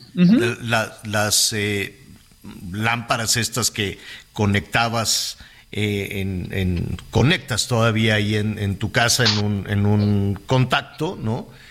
Pues ahora las puedes cargar y mueves tu lámpara a donde tú quieras, ¿no? La quieres en el buró, la quieres aquí, la quieres allá, te la puedes llevar, pero es una bronca con el cargador, que no, que esta es una entrada, que esta es otra entrada, en fin, esto, eh, y, te me adelantabas ahí un poquito, no, no sé muy bien los, los alcances, sé que va a ser un ahorro y que sé que va a ser una pérdida para algunas empresas, porque la ganancia también estaba en todas las cositas alrededor que compras del dispositivo, ¿no es así? Entre otras, los cargadores. Es correcto y principalmente porque también por ahí hay una regulación comercial en materia de si el cargador va incluido o no en eh, el fabricante. Algunos están obligando a que ellos sí lo incluyan. Sin embargo, la otra encrucijada, que es la que se une aquí a, eh, a diferencia de los formatos, es también la ecológica. De tal forma que lo que también se está buscando no es únicamente un impacto también en la economía, sino un impacto también en materia de basura y desechos tecnológicos para tratar de reducirlos, para que tengas únicamente uno, dos cargadores y no más, a lo mejor para que puedas eh, poder eh, eh, aprovecharlo con diferentes dispositivos y no tener uno para cada uno. Imagínate tu barra de sonido, vamos a pensar en ese tipo de, dispositivos o esa bocina por ahí que tenías este, instalada, a lo mejor estos dispositivos eco, las bocinas inteligentes, pues también sería oportuno saber si los alcances de esta ley van a incluir también este tipo de dispositivos, que sería una maravilla. Sí, sí, sí, esto apenas está pasando. Imagínate, eh, los europeos que no son tan clavados como en América con los dispositivos digitales, eh, la verdad es que ahora que estábamos eh, en esta cobertura que estuvimos trabajando en Londres, salvo que sacaban el dispositivo para grabar que pasara por ahí el, el féretro de la reina, y ya sabes, todo el mundo con, su, con su teléfono como en, muchas partes. Pero fuera de eso, en la calle la gente platica, en los restaurantes la gente come, en los conciertos la gente canta. Esa diferencia de México donde todo lo hacemos a través de, del dispositivo digital, ¿no? Este, no hablamos, no conversamos, no comemos, no nada por estar clavados en el dispositivo digital. ¿A qué voy? Creo que consumimos mucho más en América que en Europa, ¿no? Con toda razón, y no únicamente la parte de estar en el teléfono, sino, como bien lo dices, muchos de estos otros dispositivos donde los europeos, por materia de privacidad, que se lo toman muchísimo más en serio, por cultura, pues han decidido que no quieren ciertos dispositivos en su hogar, eh, han decidido, tienen horarios incluso para hacer eh, llamadas todavía, cosa que se ha perdido en México. Antes, ustedes son muy jóvenes, pero hace muchos años la gente no llamaba después de las 8 o 9 de la noche. No. ¿Quién se atrevía a llamar? Y ahora, con el trabajo en, en, casa, con el home office, este, pues habrá que reglamentar todo eso, porque el jefe te puede llamar a la una de la mañana o a las seis de la mañana o a las tres de la tarde, ¿no? Es correcto, y ya también hay iniciativas en relación a, a esa parte, pero volviendo al tema de los cargadores, yo creo que eh, sí es un gran avance, es importante decir, lleva varios años y también que va a tomar dos años en que se, sea obligatorio, o sea, todavía le van a dar tiempo a muchas empresas para que encuentren los mecanismos tecnológicos de producción, etcétera, para que... Para que te vendan rápidamente, para que te vendan más rápido cualquier cosa antes de que le cierren la cortina. Es correcto, pero no es la única vez que el, gobierno ha intervenido en estas cosas. Nuevamente, son muy jóvenes, pero hace muchos años, por ejemplo, tú no podías mandar mensajes de una compañía a otra. Hasta que el gobierno les dijo, señores, ustedes me van a tener que abrir la llave y no pueden estar haciendo esto. Y se empezó a permitir que se mandaran de un otro. Y todavía si nos vamos más atrás, hace muchos años los teléfonos fijos tampoco se podían llamar entre, entre compañías en México. Es cierto. Hasta que el gobierno dijo, no señores, al Southwestern Bell en ese entonces, le vamos a permitir que se conecten todos los teléfonos. Y era una guerra porque si no estabas con una compañía, no podías hablar a otra. Oye, pues eh, vamos a ver qué sucede.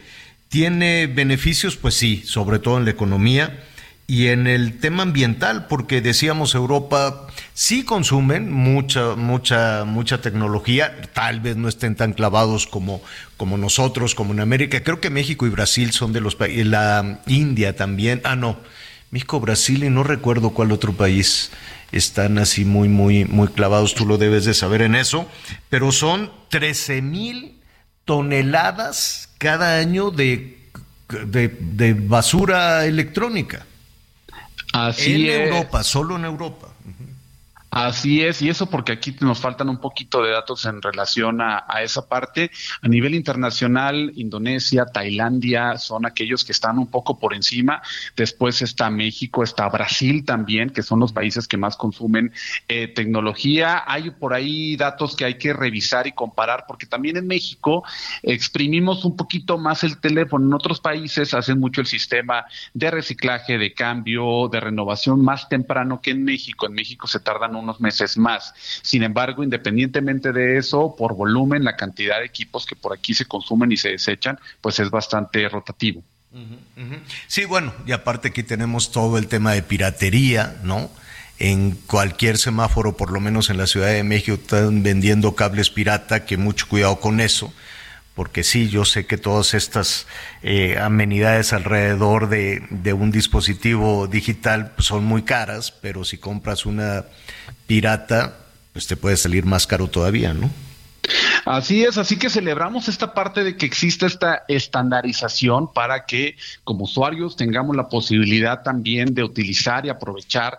Eh, nos falta también esa parte en México, creo que también eh, legislar en relación a este tipo de estandarización de tecnología y de aparatos ayudaría muchísimo precisamente a ese tema ecológico. Pues te agradezco mucho, una buena noticia. Esperemos que, que rápidamente. ¿Tú ¿Tú qué crees? ¿Se aplicará en América? ¿Se aplicará en México? ¿O, tardará? No lo veo. Lo que sí puedo ver es que eh, sí ha habido rumores, por ejemplo, en este caso la empresa Apple quiere ser el de los pocos que utilizan un cargador distinto al de la mayoría de los teléfonos celulares actuales, de los smartphones. Eh, que sería el único que se vería un poco más afectado. Pero ya ha habido rumores de que quieren ya cambiar el formato que actualmente tienen de Lighting por el nuevo formato o el formato USB tipo C para sus dispositivos. Ya lo tienen muchas tabletas y en sus computadoras. Ojo, ya solamente será cuestión de que migrara eh, la parte de los teléfonos y si ya tenían por ahí barajando esa posibilidad, es muy probable que este sea un empujón para que se realice también eh, a propósito de la regulación europea y que llegue también a México. Perfecto. Wikichava, muchísimas gracias. Oye, y a ver si hablamos, vamos a hablarle a nuestros amigos de Apple también para dar algunas novedades del, ¿en qué número van del iPhone? Ya vamos en el 14, así de rápido se pasó la vida. me duran bien poquito. Bueno, ya estaremos platicando del tema. Gracias, Wikichava. Un abrazo y para cualquier tema de tecnología, ya lo saben, ahí en arroba Ukichava, y ya les voy a tuitear mi cajita de, ah, cargadores. A ver, arroba Wikichava, W-I latina, que creo que ya va a desaparecer el término I latina, o creo que ya desapareció hace como dos semanas, pero es W ah. I latina, K y latina, Chava. Latina, K, porque la otra vez yo no lo encontré. Ah, ya te encontré, Wikichava. Ya. ya, ya, ya. Muy bien. listo. Ok, perfecto. Salvador, gracias. Excelente tarde. Gracias, buenas tardes. Sí. Oye, Javier. Mándeme usted. Ahorita que estaba estoqueando a Wikichava, que ya lo encontré, él trae una cámara pegada en el coche y va platicando. Está muy bien.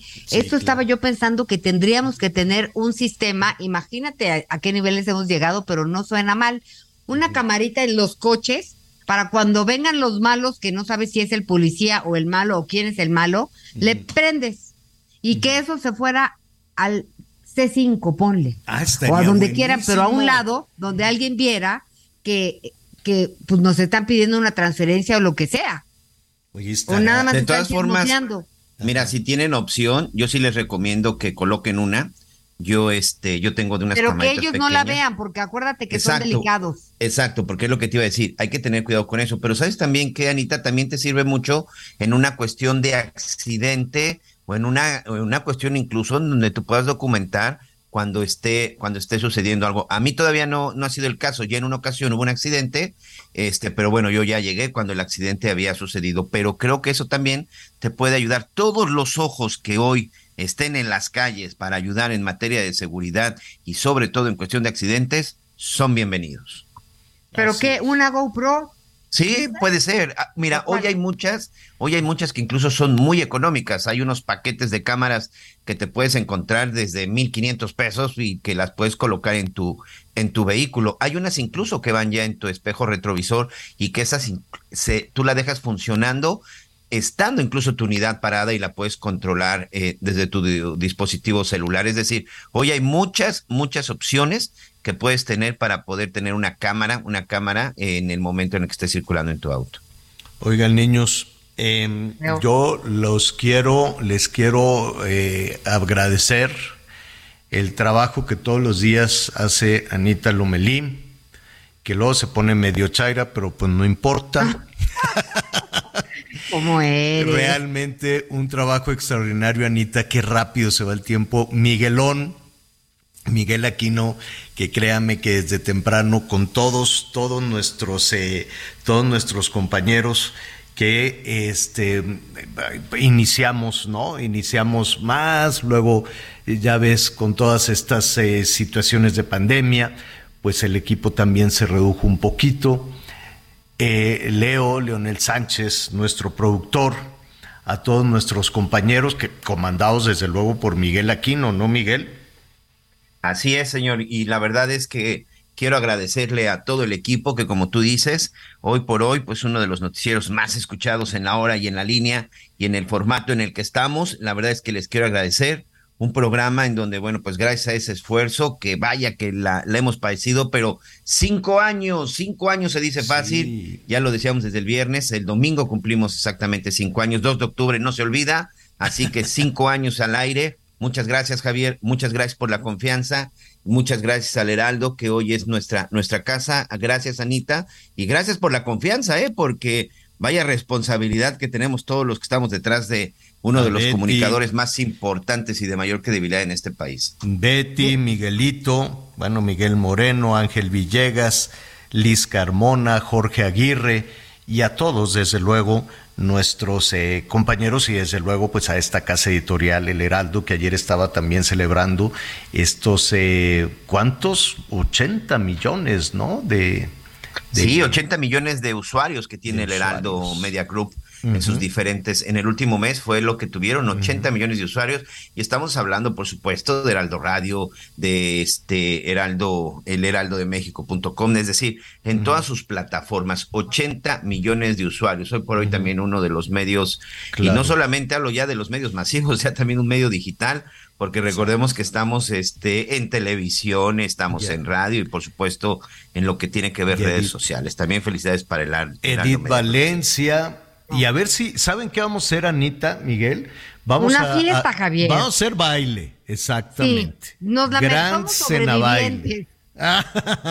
no, pero mira, hay que invitar. De sueldo, de la pandemia, de todo. Y yo te tengo que agradecer la paciencia, Javier, Miguel, Leo, a todo el equipo, porque ando brincoteando por todos lados y me enchufo y me aguantan el enchufe, como sea. Muchísimas gracias de veras. Es una oportunidad y un placer siempre poder estar conectados con ustedes. Nosotros felices de que nos tenga las novedades del palacio y de todo lo que anda ahí pasando. Desde luego. No, muchísimas gracias por eh, Anita, desde luego por esa dedicación y efectivamente la pandemia, los ajustes, en fin, tantas cosas. Se te casó, se te casaron las niñas, se te hiciste abuela. Me hice abuela. A Lomelí, a Lomelí, eh, okay. Y a Miguelón no se le ha casado, a no, están muy chiquitas, espérate. Oigan, Pero muy rápidamente y, y a ver, este, a la Moni Vidente la vamos a invitar también a que se reintegre. Eh, formó parte en el arranque también. Enviamos desde aquí a la chicuela. Y a la chicuela, claro. A Fernanda. Martínez, a Fernanda, en fin, a todos aquellos con quienes iniciamos la construcción de, de, este proyecto. Pero lo más importante, lo más importante, desde luego, son las familias mexicanas. Lo más importante es usted que nos apoya, que nos ayuda, que nos va guiando sobre los temas de los que quiere, quiere escuchar. Sé que nos falta todavía aquí una, una partecita un, poco más este, ágil de comunicación. Le prometemos ya a nuestro productor. Nos dice que ya vamos a tener también esta ruta de comunicación muchísimo más, más eh, fluida. Mientras tanto, pues ahí están nuestras redes sociales a sus órdenes. De todo corazón, muchísimas gracias nuestros amigos en los Estados Unidos, en Brasil, que cotidianamente nos escuchan, en Centroamérica, en Guatemala, en Honduras, en Salvador, evidentemente en todo México. Gracias de todo corazón por su confianza, que es lo más importante. Lo más importante para Anita, para Miguel, para sus servidores, tener la confianza de usted, que nos acompañe, que nos sintonice y que nos eh, permita ¿no? compartir con usted aquello que nos preocupa, pero también aquello que, que nos estimula y, y, que nos hace salir adelante. Yo sé que hay miles de problemas, hay miles de cosas muy complicadas, muy difíciles, pero juntos vamos jalando juntos nos vamos escuchando, que eso es también muy importante, escucharnos unos a otros, saber lo que nos da alegría, saber lo que nos da un poquito de pena y saber encontrar la salida entre todos. Así, la salida a algo generoso, algo maravilloso, no la salida para abandonar aquello, no, todos los días se construye y tal vez no nos damos cuenta, pero en cinco años créame que con todo y ir cuesta arriba, pues hemos construido cosas muy importantes y lo más importante es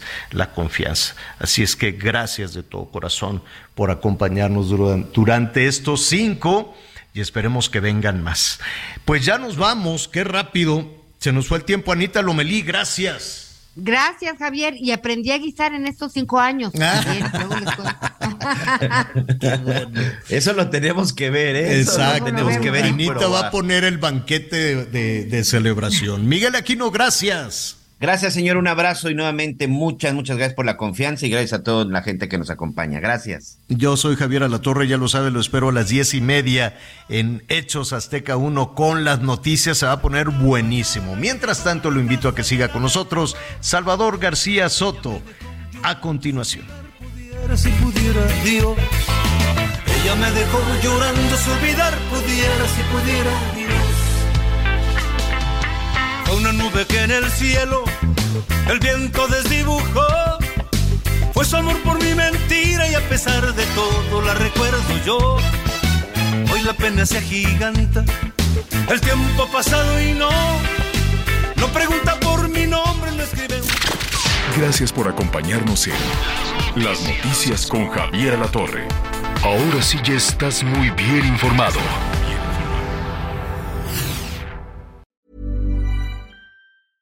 Hey, it's Paige DeSorbo from Giggly Squad. High quality fashion without the price tag. Say hello to Quince. I'm snagging high-end essentials like cozy cashmere sweaters, sleek leather jackets, fine jewelry, and so much more. With Quince being 50 to 80% less than similar brands. And they partner with factories that prioritize safe, ethical, and responsible manufacturing. I love that. Luxury quality within reach. Go to quince.com slash style to get free shipping and 365 day returns on your next order. Quince.com slash style.